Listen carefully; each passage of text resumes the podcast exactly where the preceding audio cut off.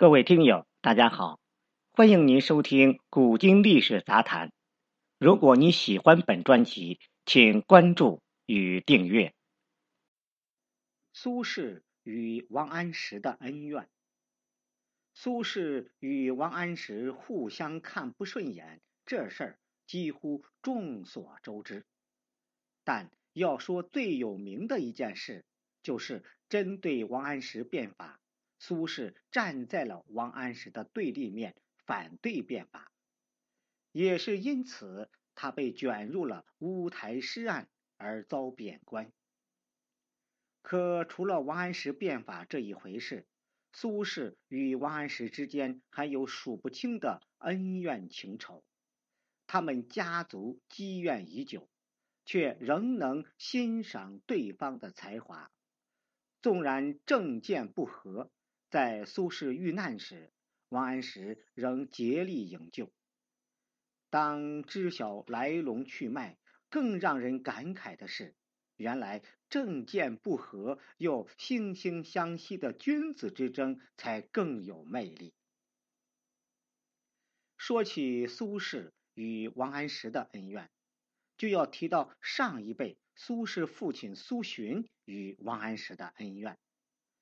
据史料记载，早在嘉佑年间，苏洵与王安石两个人就互相看不顺眼。苏洵的文章出了名，就连当时的文坛盟主欧阳修都无比赏识，不吝夸赞。可王安石对苏洵的文章置若罔闻，不做任何评价。如果只有这样一件事情，可能是巧合，但无独有偶。后来王安石的母亲去世，朝中许多大臣纷纷前去吊唁。按常理来说，苏洵也应该去吊唁，以表同僚情谊的。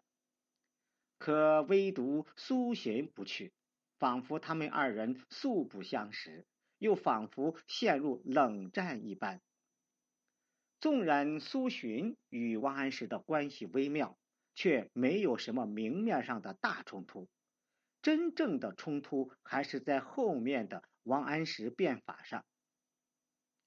苏轼与苏辙二人参加科举，宋仁宗看了他们两个写的文章，大为赞赏，给了他们极高的评价。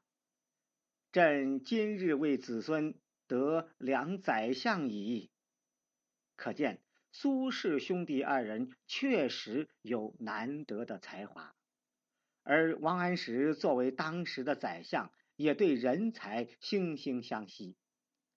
纵然王安石与苏洵可能有过嫌隙，但他并没有因此对苏轼、苏辙有偏见，反而非常重视。在主持变法的过程当中。打算将苏辙纳入自己变法的决策管理层，无奈苏辙和哥哥一样都反对变法。与此同时，年轻的宋神宗对苏轼这个人才也很重视。当苏轼表达对变法的反对意见时，宋神宗也愿意听，还亲自单独召见了苏轼。跟他一同探讨变法的利弊。虽然苏轼是个不可多得的人才，也没能说服宋神宗放弃变法，但在这次单独召见的交流中，苏轼也有了一个收获，就是得到了宋神宗的重视。哪怕多年后回头来看，这个收获对苏轼而言不一定是个好事。还可能是祸端的开始。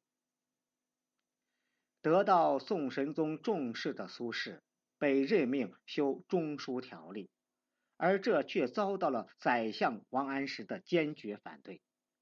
王安石深知苏轼的立场是守旧而反对变法的，若是由他来担此重任，百分百会给变法制造重重阻碍。